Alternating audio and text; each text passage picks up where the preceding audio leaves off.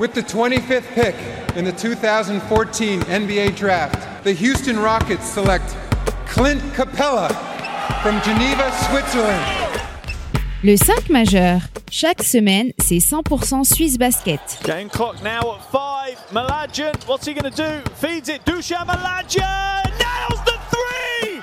Has there been a bigger shot in the history of Swiss basketball? Ice running through his veins. David Pinto, Florian Jass. Bonjour, buongiorno, good morgue, le 5 majeur est là comme d'habitude pour débriefer cet exploit retentissant avec la qualification des Star Wings Reggio Basel qui ont éliminé les Lions de Genève au pommier. hein. le 5 majeur, vous le savez tous, hein, l'émission qui dit tout haut ce que le monde du basket suisse pense tout bas.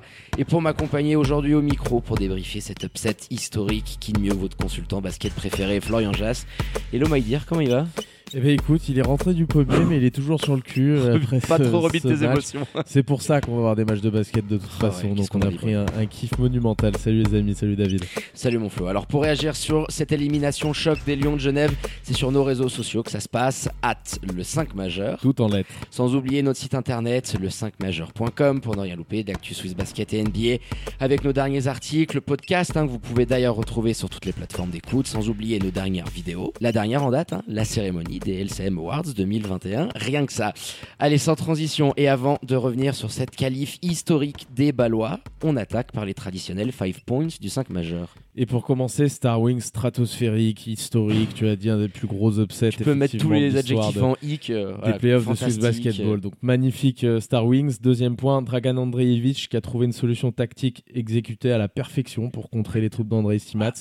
Pas Et- nominé pour rien au LCM Awards. euh, Exactement. il t'a montré que, ouais. Et ça avait niveau- été contesté comme choix, donc ça me fait plaisir de le voir avoir cette réussite, euh, Dragan Andreevich. Jusqu'à où peut aller cette équipe C'est mon troisième point. Ah, maintenant, que forcément. tu as tapé la première tête de série, qu'est-ce que tu peux espérer de cette fin de saison tapé les Lions, tu peux quand même avoir certains espoirs. Va falloir analyser un petit peu tout ça, mais oui. Et sûr. puis euh, pour Genève, les points 4 et 5 avec est-ce que la saison genevoise est un échec finalement Ouais, Tu as quand même un doublé, mais ensuite tu as Hmm. cette, euh, cette élimination bilan, ouais. en quart.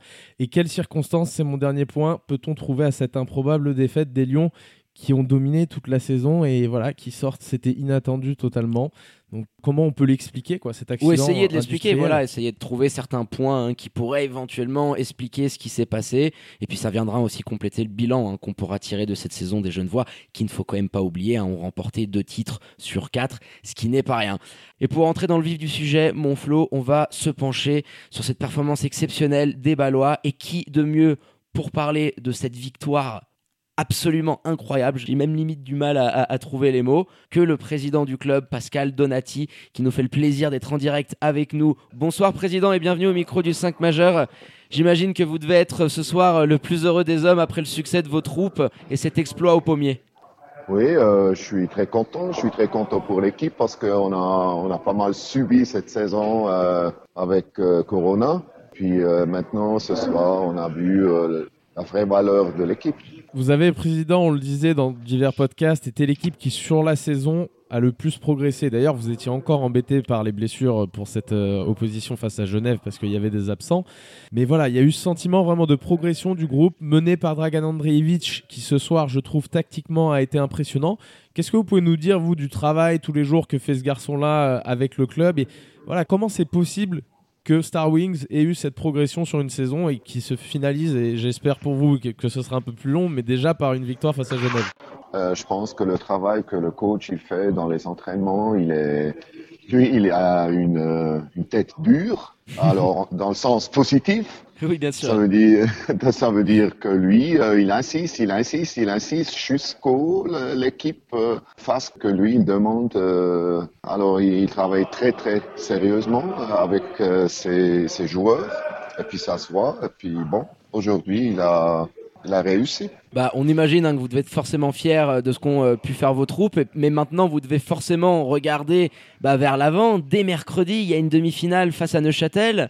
Alors, euh, comment euh, préparer euh, cette rencontre avec l'euphorie de ce succès qui est quand même historique hein, pour le club? C'est probablement un des plus gros upsets de l'histoire de Swiss Basketball. On en parlait avec Florian pour voilà digérer un petit peu ce succès et se tourner vers Neuchâtel parce que j'imagine aussi qu'il doit y avoir de l'ambition. Quand vous êtes Star Wings et vous arrivez à battre le leader, il y a forcément maintenant aussi cet espoir d'aller le plus loin possible.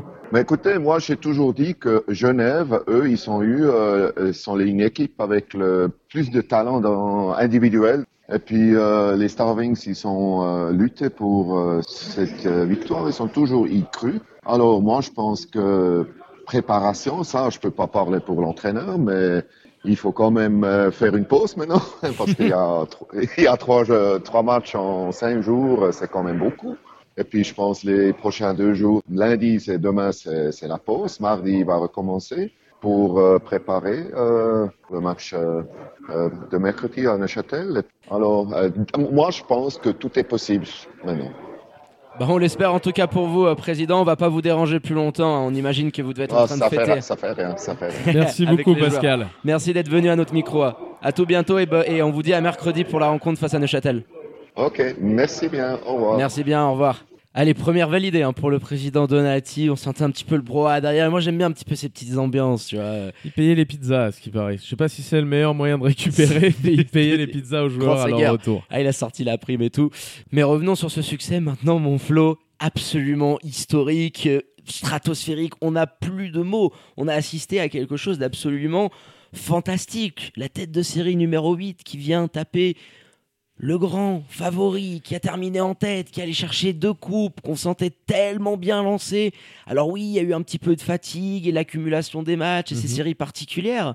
Mais jamais, ô combien jamais, on osait espérer voir les Lions éliminés ce dimanche Non. soir. Et ça a été le cas C'est quand ça. même. Quand Je, fanfaronnais moment- après le Game 2 d'avoir dit que cette série pourrait être Ouais, la mais plus là, même. du premier tour. Mais de là à imaginer que Star Wings pourrait gagner ce match et cette série, mais jamais exactement. Je... C'est incroyable ce qui s'est passé.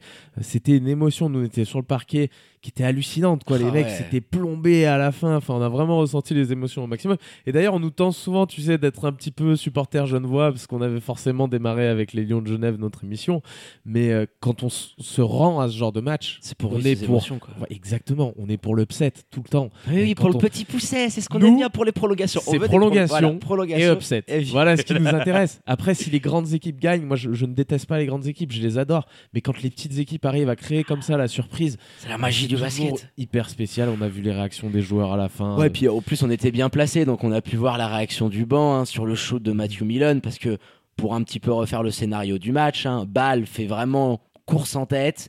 Ils usent mentalement les Lions parce qu'ils sont quasiment tout le temps devant. De comme dans la fin du game 2 d'ailleurs. Exactement, de manière assez miraculeuse, les Genevois parviennent à revenir dans la dernière minute, avec notamment deux lancers francs clutchissimes de Sabekis.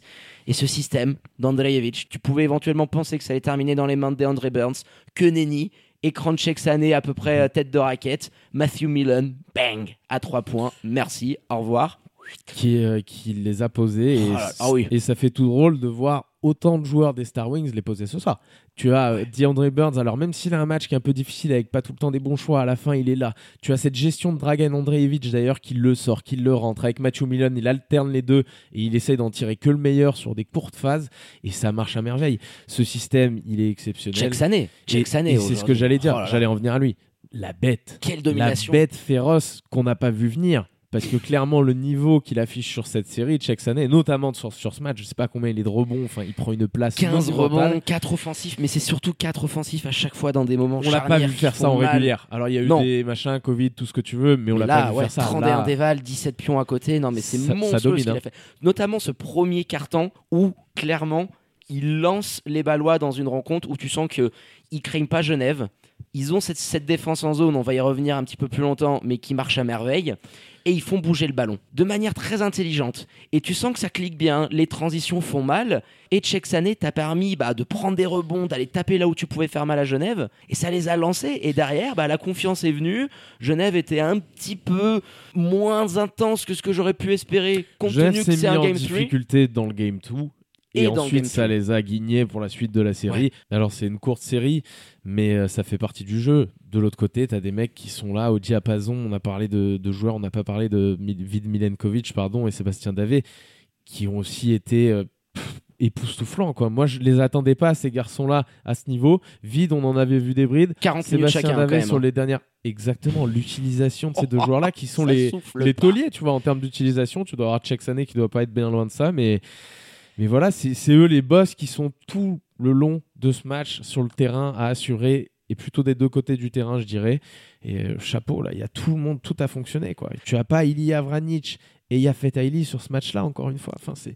enfin Ilya Vranic, tu l'as pas de la saison, mais voilà. ça- Oui, enfin Kostic aussi. Enfin, c'est une équipe. Branislav, oui, c'est Oui, exactement Branislav, lui je voulais ajouter. Donc euh, tu. Il y avait trop de Witch en- Oui, il y avait trop de même tu t'es perdu, tu t'es perdu. Mais tu peux tourner effectivement avec un effectif au complet à 7, 8 belles rotations. Et ce qui pouvait être aussi un petit peu frustrant pour Dragan Andreevich, eh ben, il allait en, en tirer une force. Tu vas t'imposer à Genève dans un Game 3 avec 6 bonhommes qui jouent. 6 bonhommes, c'est absolument incroyable. Quand tu vois derrière la profondeur de banc de Genève qui tourne à 10 avec Mickey Maruoto qui prend 0 minutes, c'est absolument incroyable quand tu regardes les, les- les feuilles de stats et l'intelligence qu'ils ont pu avoir aussi sur la gestion bah, des momentum et des moments où Genève forcément allait mettre les barbelés défensivement parlant, et bah, même dans ces moments-là, offensivement, t'essayais de trouver un shoot euh, après une construction. Tu voyais rarement de shoot un peu Ave Maria galère. Et bizarrement, Mhm. tu les as plus vus côté Genevois parce que t'es venu buter de manière répétée comme un taureau Et de sur manière cette- folle dès et de manière match. folle sur cette défense en zone avec euh, Box and One qui t'a complètement déréglé, tu n'as trouvé aucune solution et, et le plus frustrant pour les jeunes voix, c'est que tu t'es obstiné à dégainer de loin alors que tu voyais très bien que tu n'avais aucune adresse. Tu as fait je crois un 0 sur 10 ou Mhm. 0 sur 11, il te faut Et une fois Ivanov. que tu commences, une fois que tu attaques en fait, que tu attaques une zone comme ça et André Stimat, là je suis très déçu de la partition Ah ouais. parce que après le, le game 2, tu vois, je me disais il va y avoir de l'ajustement. Je pense qu'ils avaient travaillé, on sait qu'ils souffrent sur la zone les Lions, mais on les a jamais vus aussi mauvais offensivement. Pas de match de suite. Elle euh, est maîtrisée de manière incroyable par Star Wings et par le travail notamment de Cheikh Sané qui est euh, pff, qui est incroyable dans cette zone. Enfin, c'est C'est la tour de contrôle. Voilà, il gère absolument tout. Il oriente. à un moment donné, ailes, il prend Mathieu Milan, il l'arrache et il le balance sur la gauche parce qu'il y avait une un rotation à faire. Ouais, Certes. la zone est parfaite, Dragan Andreevich, ok. Maintenant, toi, ce que tu fais en face, non. Là, tu peux pas un deuxième match d'affilée tomber dans le panneau comme ça, attaquer cette zone en démarrant par beaucoup de shoots extérieurs. Plus tu rates face à une zone qui est en place à l'extérieur, tu si tu mets au début, très bien. Oui. Mais si tu mets pas, eh ben, tu le mets en confiance. La zone se resserre, tu peux plus aller à l'intérieur et tu es dépendant de ton adresse extérieure alors que tu es sur un mauvais run. C'est ce qui est arrivé au Lyon et je trouve incroyable qu'André Stimats, dans les time-outs qu'il a pris, dans le- je sais pas, dans l'entre-deux matchs, et pas expliqué. On l'a vu communiquer avec Williamson qui est perdu complètement sur cette attaque de le zone. pauvre, mais c'est vrai qu'il est perdu. Enfin, Mais il vient il vient- mais bien il- sûr, bien sûr. Et avec euh, Ivanov qui a pas été brillant du tout non plus. On l'a vu beaucoup discuter pendant le match, mais je sais pas, il, il fallait. Je comprends pas chose. justement pourquoi tu utilises pas plus un Ive Ivanov parce qu'à un moment donné, il re-rentre. Je sais Il plus dans. Il sort, il sort. Il- ouais, mais il re-rentre et il te permet, de la de, raquette, il te il- permet de faire un run de 5 ou 7-0 et il te ramène un petit peu dans le match parce qu'il y avait 9 ou 10 points d'avance pour Star Wings. hein. Il faut aussi rappeler hein, qu'ils avaient quasiment euh, une dizaine de points d'avance hein, euh, pendant de très longues minutes. Et je me suis dit, tiens, ils vont peut-être essayer d'utiliser Ivanov en point de fixation dans la raquette pour essayer de gê- gêner cette zone. Que nenni, rien du tout. Et t'es allé buter inlassablement, et même en fin de match, où tu as des joueurs qui ont quand même un certain QI, notamment Nathan Jurkovic qui percutait beaucoup, et bah quand ça ressortait, et c'est sur ces moments-là où il fallait prendre des shoots à trois points, notamment en fin de match, bah plus personne n'osait les prendre, ou si tu le prenais, tu, voyais était bien que la confiance, mettre, que elle, elle avait complètement disparu, et T'as Kovac, qui, à un moment donné, qui les ramène, tu sais, sur des débuts de ouais. transition, là, dans le début du troisième. il a semble. quoi 3 sur 10, 3 sur 11, je crois, de mémoire. Euh, Kovac, à ce moment-là, sur parce qu'il fait, un- il fait pas un bon match. euh, dans l'attitude Jeunin, il en prend 5, mais tu sens très bien que euh, c'est c'est pas des bons shoots. Et, euh, tu, tu peux pas en fait te permettre Genève de faire ce que tu as fait, c'est-à-dire de t'être mis en danger à ce point lors du game 2. Et on l'avait dit, tu sais, on a reçu des petits messages un petit peu pour nous dire non mais les gars, vous êtes sereins sur le fait que Genève va passer. Bien sûr qu'on était sereins, on va pas dire que on voyait l'inverse, mais voilà, tu as eu en face une application parfaite de tout. Et de l'autre côté, les Lions de Genève qui n'étaient pas performants. C'est ce qui permet aux Star Wings de s'imposer et c'est magnifique. quoi. Il n'y a pas grand chose de plus à dire, à part justement, et je le mettais dans mes points, jusqu'à où elle peut aller cette équipe finalement. Parce que là, avec ce que tu as montré, c'est un plan de jeu qui était ultra performant contre les Lions. ouais. Mais est-ce que ça va marcher contre tout le monde? Exactement. Mais On attends. contre Neuchâtel, ça peut être très performant aussi. C'est- ça qui est dire. bon. Hein. Tiens, tiens, regardons qui tu vas affronter en demi-finale. Mais Neuchâtel, cette année, ils n'ont pas perdu des matchs absolument incroyables, a.k.a. face au bébé Seignon qui t'avait sorti 40 minutes de zone. Mon à mon avis, dans le trajet du bus, il a dû, euh, sur Keymotion, se télécharger les rencontres. Il est déjà en train d'analyser ça. Je pense que ça va être un angle d'attaque pour eux, mais il va aussi falloir voir la récupération parce que c'est bien gentil de faire un exploit, tu étais dans un momentum de fou et je pense que l'adrénaline, le côté compétiteur peut faire que tu passes outre la fatigue, mais à un moment donné, tu, es ramené à la réalité et quand tu tournes à si peu d'éléments, en plus, Union, c'est quand même une équipe, je le disais, qui a 8, 9, 10 rotations de très haut niveau. Tu risques, imagine dans un Game 3, à un moment donné, à plus avoir d'essence dans le réservoir. Parce que je pense Surtout que... si t'as des mecs qui enchaînent autant de minutes que ça. Parce que je pense qu'ils sont dans un tel mood de confiance et qui vient récompenser leur fin de saison. Les gens, ils nous disaient, ouais, vous étiez un petit peu trop optimiste, ils sont un petit peu ratés, ils ont fini huitième. Je dis, oui, mais regardez d'où ils venaient. Personne ne les voyait dans cette lutte pour la cinquième place. Ils ont chié à Lugano, je crois, où ils étaient pas loin. Et finalement, ils ont été dans cette bataille avec des équipes comme Boncourt, comme Montet, qui étaient annoncées largement au-dessus d'eux. Et là, tu continues à prouver. Il y a un moral qui est au beau fixe. Rappelle-toi ce que nous disait Mathieu Millen, la force principale de cette équipe-là, c'est the brotherhood dans le vestiaire, le fait qu'il y ait mhm. vraiment euh, une grosse amitié entre les joueurs. Le groupe vit bien, c'est une expression qui prend tout son sens là-dessus. Et pourquoi pas? Parce que quand tu es dans cet état d'euphorie et que tu viens de taper les Lions de Genève, je pense qu'ils peuvent vraiment aller en kikiner Union. Il y a, une réalité physique, si tu veux, à ce niveau-là, qui me fait dire que ça va être très très compliqué quand même. Maintenant, ils nous ont déjà fait un exploit énorme. Il n'y avait pas plus gros à faire. Bah, je disais ça par rapport au Game 3, tu vois. Mais, euh, mais c'est clair que physiquement, au bout d'un moment, il y a, y a, une réalité qui est bah, physique justement et ça, va être compliqué quoi d'enchaîner comme ça. Sur des matchs de ce niveau-là comme ils ont joué parce que c'est ça qui est intéressant aussi finalement. Ils gagnent pas parce qu'en face Genève te propose une purge et que c'est un match de très ah. faible niveau. Non non. Genève est en difficulté face à la zone c'est un fait on l'a dit. Mais tu as une opposition qui est de qualité. C'est une demi-finale. Pour moi en termes de niveau de jeu c'est peut-être le meilleur niveau qu'on ait vu sur ces. Euh, bah, j'ai dit demi-finale, mais c'est cartes finales, sur ces cartes finales. Ouais, c'était la plus belle opposition. Je voulais juste terminer et donner euh, un petit mérite quand même à, mon vide Milenkovic. Euh, j'adore ce qu'il est en train de nous faire sur ces derniers mois. Très important à la création. Je crois finir encore avec 5 ou 6 assists. Et très souvent, quand Burns n'est pas là, c'est lui qui mène le jeu. C'est lui qui appelle les systèmes. Matthew Millen a une très belle connexion. Enfin, je trouve que c'est c'est pas le joueur éventuellement le plus talentueux, mais dans, dans, son côté polyvalent, bah, il sait tout faire. En plus, tout le monde nous dit que c'est un super coéquipier dans le vestiaire. Le mec est pro, tu vois. Durant cette rencontre au pommier, au bord du terrain, j'ai eu un, vraiment un œil particulier à ce qu'il est capable de faire, tu vois, sur le banc, dans le terrain. Mhm. Bravo, bravo vite, parce qu'il les a vraiment posés. Et en fin de match, il est ultra clutch. Hein. Franchement. Euh, en, parlant de sur le banc, je pensais à Dragan Andreevich et je me disais, est-ce que s'il si, saute Neuchâtel en demi-finale, il fait sauter euh, mon Mitar Trivunovic de son, de son banc et il lui prend la place Dragan Andreevich, il a mérité, je pense, d'avoir euh, pour lui à sa disposition un meilleur roster. Tu vois, on, parlait d'Alain Atala. Là, ça le met encore un cran dessus. Dans ce qu'il est venu nous montrer qu'il oh, était capable de faire. comme ça, ça frappe. Ouais. Tu le mets sur ta ligne de CV. Tu disais, c'est peut-être l'un des plus gros euh, upsets de l'histoire de Swiss Basketball. Je crois que c'est même le, plus, gros. J'avais le souvenir de Vevey qui tapait Neuchâtel, mais euh, c'était c'était 3 et 6 ou 2 et 7 de mémoire. Là, 1 et 8. Euh, puis surtout, le 1 avec ce qui vient de te pondre sur ces dernières semaines, qui vient de gagner euh, une Coupe de Suisse, la, le Final Four, euh, qui a absolument roulé sur la saison. Lui avait fait du taf à Vevey hein, déjà. Il était arrivé un peu tard. Je sais plus qui l'avait remplacé là en, en, fin de saison, mais il était arrivé un petit peu tard pour mener vraiment à bien sa barque. Mais on savait déjà que ça ça tournait quand même et que ça se passait plutôt bien. C'est un entraîneur quand même qui commence à être référencé bien comme il faut ici. Hein. J'aime beaucoup aussi euh, le discours qu'il peut avoir en conf de presse. On vous invite à aller checker nos post-interviews sur nos réseaux sociaux. Euh, gros client. Ouais, gros client. Tu sens vraiment la passion qui transpire. Je me dis que ces joueurs, vraiment, ils, doivent boire ses paroles. Tu sais, il y a des coachs, des fois, bah, il, faut l'avouer, hein, ils t'endorment un petit peu. Toi, tu lui tiens son costume et. Ouais, c'est terrible parce qu'on l'a chopé à la sortie de la salle. Il avait un énorme tube en carton, à mon avis, c'était le contrat qu'il venait peut-être de négocier avec Ivat Fatal. on rigolait de ça avec lui. Je lui ai tenu le costume et je lui ai dit écoutez, coach, on vous fait une interview. Non, mais la passion vraiment transpire de ses propos.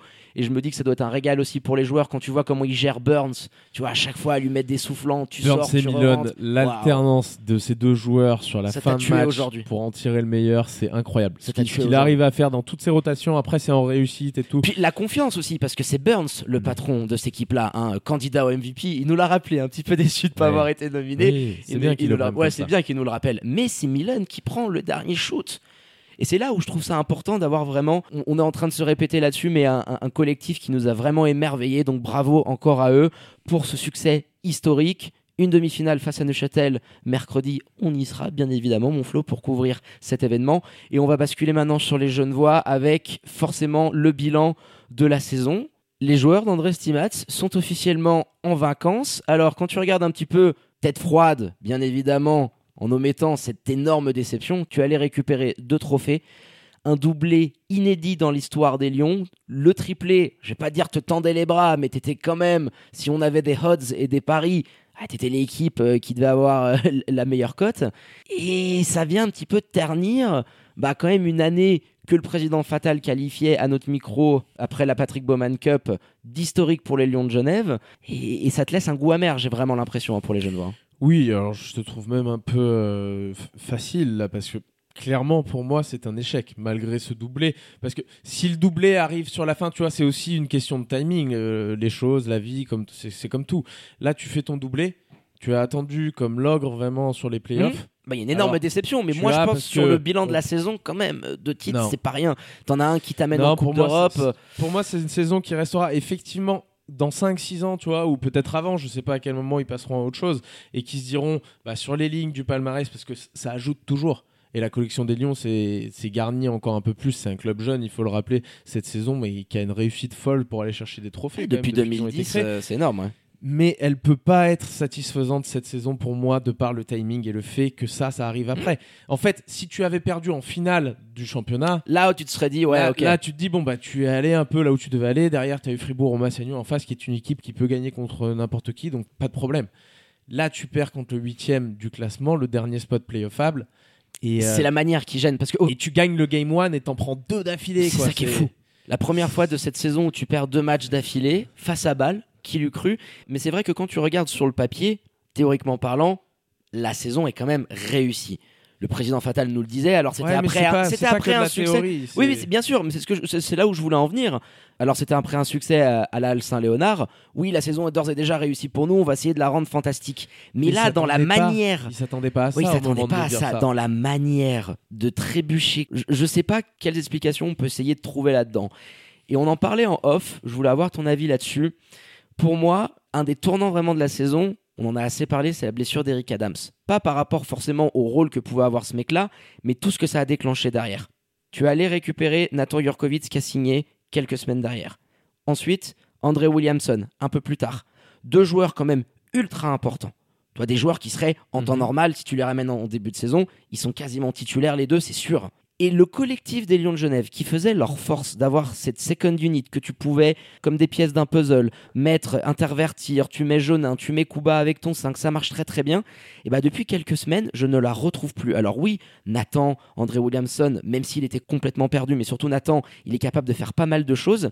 J'ai vu une équipe de Genève. Je l'avais pas trouvé bon jusqu'à aujourd'hui, justement. Aujourd'hui, je trouve qu'il a fait un match. Euh, il était dedans en tout cas, dans l'attitude. Ouais, dans, l'attitude, mais dans l'expression collective de ce que pouvaient faire les Lions, notamment dans les transitions, dans les mouvements, dans les coupes.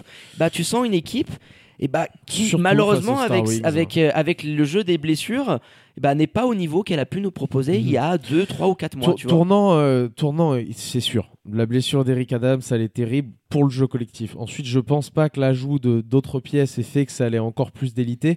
Mais cette blessure-là, c'est sûr que c'est terrible pour les Lions. Il tournait à merveille. Adams c'était ultra important, notamment défensivement parce qu'il permettait avec Kuba. Il permettait exactement aux Lions d'avoir une intimidation proche du cercle qui est euh, quand même euh, sympathique. Là, quand et, il pas lu, c'est pas mal. Et c'est sûr que c'est terrible. Là, en plus, tu dois intégrer un joueur. Je pense clairement que l'attaque de zone dont on a parlé dans ce match, elle est affaiblie parce que tu as des joueurs qui n'ont pas pu travailler avec toi durant la saison, Williamson et, et Jurkovic. C'est là où je te rejoins mmh. pour, euh, pour dire que les additions ont peut-être fait un peu trop aussi. Mais j'ai trouvé bon Nathan dans cette attaque de zone, c'est pour ça que je le mettais pas dedans. Donc tu as André Williamson vraiment, enfin, il aurait peut-être pu faire plus vite, peut-être pas, je sais pas comment ça s'est passé, mais offensivement, il fait énormément de mal. Sur ces situations-là, lui et Yves Ivanov, font au Lyon un mal terrible de par leur placement, leur déplacement. Et je le disais tout à l'heure, on a vu André Estimat souvent en discussion avec les deux joueurs, qui ont coûté très très cher. Qui, eux, n'ont pas répondu présent. Et je, je, sais pas, justement, tiens, les Lions, tu vois, on se disait, alors moi, ça ne remet pas en question le fait que les mecs aillent faire la Coupe d'Europe, etc. Ils ont été très bons toute la saison. J'ai effectivement, comme je l'ai dit là, des petites circonstances que je leur trouve mais les Star Wings ont mérité largement cette victoire. Mais pour parler des jeunes voix, il y a dans l'attitude des choses qu'on a vues qui devront changer un petit peu. Si tu veux être une équipe, on avait tiré le signal d'alarme lors du dernier podcast, je crois, sur le Game 2. Ouais.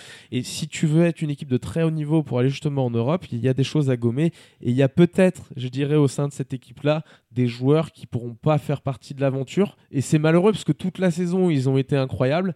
Et là, malheureusement, sur une série, ils ont montré des limites qui, selon moi, et bah ça passera pas tu vois si tu vas en Europe donc il y a- il y, a des choses déjà à changer alors qu'on se disait plutôt on était plutôt sur un truc avant à se dire ah, il faut que les Lions reprolongent tout le monde et que tu vois mais sur Ouais, un match et et sur là, une série pardon tu là, tu vois hein. qu'il y en a c'est pas possible Ah, Jérémy Jonin, euh, Brandon Kuba ont été forcément euh, décevants, même Thomas Jurkovic hein, qui passe. je, par- je parle vraiment des cadres je parle vraiment Ouais, des mais cadres même des cadres, mais même les joueurs derrière, cette second unit qui d'habitude vient t'amener tant, il y a eu une défaillance vraiment à tous les niveaux. C'est toute la maison qui a tremblé, tu vois. Bien sûr, mais tu me parles de Jonin et Kuba dans des matchs de ce niveau-là et de cette intensité-là, c'est pas de eux que j'attends que vienne la lumière. Ils peuvent être bons ou moins bons, on le sait que c'est pas des joueurs qui sont réguliers comme les tout meilleurs. Oui, parce mais quand tu vois en face le fait qu'il y a que 6 joueurs, tu peux aussi espérer que ton salut puisse venir de ton Bien- banc bien quand t'es. André Simat. tu vois, Et c'est aujourd'hui, c'est venu de nulle part. C'est moins surprenant ça que de voir craquer un petit peu euh, émotionnellement certains autres joueurs que tu pensais Ouais, très forts, qui n'ont pas été bons euh, ce soir, et, et certains qui dans l'attitude, moi, m'ont pas plu sur cette série. quoi. C'était pas, on n'a pas vu des beaux signaux, tu vois, d'une Des beaux body language. Ouais, je, je parlais de ça la dernière fois, celui de Kovac notamment, euh, par moment. Et c'est euh, ouais. tellement triste parce que c'est une équipe qui tout, tout au long de la saison a été critiquée parce que eux, c'est les Lions de Genève et que voilà ils ont bien souvent critiqué les Lions de Genève j'ai l'impression Ils ont tellement les Fribourg les tout clubs. dominé avec la Mais manière. voilà, ils ont tellement tout dominé et fait une saison exceptionnelle que c'est même triste à dire, tu vois, c'est c'est terrible. Si Massagno te fait un truc comme ça, tu te dis, bon, bah, dans toute la saison, on a eu des signaux toute l'année quand même que Ah, l'équipe. tu l'as était- pas vu venir du tout. Mais là. euh, waouh, défaillance. euh, On est encore sur le cul en fait. Quelques heures après, Je me dis, là, on est en train de faire tellement long ce podcast, mais c'est tellement on est obligé, on est obligé parce qu'on on a vraiment vécu et je pense qu'on peut un petit peu terminer là-dessus hein, parce que on a essayé de trouver des circonstances atténuantes. Alors la saison des Lions de Genève, tiens, dites-le nous à travers nos réseaux sociaux. Est-ce que vous pensez qu'elle est réussie ou pas malgré cette déception terrible compte tenu et tu venais de le dire de ce que tu as proposé sur cette saison. Mais on a vécu une rencontre en termes de scénario. C'était Hitchcockien euh, fantastique. Aussi il faut le dire l'ambiance ça faisait du bien d'entendre la team supporter Lions euh, les quelques invités et spectateurs qui étaient présents on se contente de peu, mais ça faisait plaisir d'entendre des tambours, un petit, toi du bruit, les Let's Go Lions, euh, quand, quand, quand ça commence à devenir un petit peu chaud. On espère qu'on aura de plus en plus de public dans les semaines à venir. Exactement. Mais pour celles et ceux qui n'ont pas pu assister à la rencontre en direct, allez la regarder. C'est un must-watch sur la chaîne YouTube de Sous Basket. Et ben mon Flo, je pense qu'on a fait le tour sur cette superbe rencontre et cette qualif historique des Star Wings. Cette victoire 73-70. On a tellement parlé de la rencontre, je crois que j'ai même pas annoncé le score depuis le début du podcast. Donc les troupes de Dragan Andreevich qui se qualifient pour les demi-finales qui vont pointer le bout de leur nez dès ce mercredi face à Neuchâtel, ça sera à la riveraine et à la même heure Fribourg Olympique qui doit un petit peu se frotter les doigts de l'élimination de mes jeunes voix Sur la chaise longue. Oh, avec, le popcorn. voilà, dans le canapé. Petit verre de whisky ou éventuellement de, de brandy. Ouais, un petit cigare. euh, Petit cigare cubain. Lunettes de soleil en train de jouer au poker avec un mec euh, de l'Est. euh, Avec Goran à côté. Exactement, exactement. Non, mais ce qui va être sympa à observer, c'est qu'on aura une équipe en finale qu'on n'attendait pas du tout, parce que les Star Wings et Union, clairement, moi je les attendais pas sur une finale. L'autoroute un petit peu pour Union là, en ce moment. Je sais pas si ce sera l'autoroute, mais oui, tu préfères te taper les Star Wings en tout cas euh, que, C'est un peu béni les. Tu récupères l'avantage terrain. euh, Donc, euh, Wow. mais il y aura une équipe en tout cas qu'on n'attendait pas, et ça j'ai hâte de voir ce que ça pourrait donner face à Massagno ou Fribourg. On scrutera tout ça et bien évidemment un vos podcast du 5 majeur pour débriefer ces Game 1 des demi-finales dès jeudi. Allez, on termine en beauté avec les remerciements pour votre expert basket préféré. On va s'en rappeler très longtemps, mon Flo, de ce dimanche 16 mai, chargeur d'émotions. Hein. Exactement, et puis on en profite quand même pour féliciter ce club qui a fait hein, ce truc incroyable. C'est les fans qui nous écoutent aussi, j'imagine, qu'il y a Mm. des fans de Star Wings. Alors profitez, on vous a plein d'amour parce que vraiment là, c'est une équipe exceptionnelle que vous avez cette année qui nous a régalé. Et puis euh, salut à toi, mon David, et salut les amis. À Salut mon Flo, à tout bientôt et un grand bisou et on embrasse hein, tout le staff euh, de Star Wings qui nous a permis de vous concocter ces petites images très croustillantes. Si vous ne les avez pas vues, vous allez sur nos réseaux sociaux. Allez, quant à moi, il ne me reste plus qu'à vous dire de prendre soin de vous. Hein, faites pas trop les foufous, sortez couverts avec le masque et tout ce qui s'ensuit. Connectez à nos réseaux sociaux hein, et notre site internet pour ne rien louper de l'actu Swiss Basket et NBA. Je vous embrasse et je vous dis à très bientôt pour un nouvel opus du 5 majeur. Ciao ciao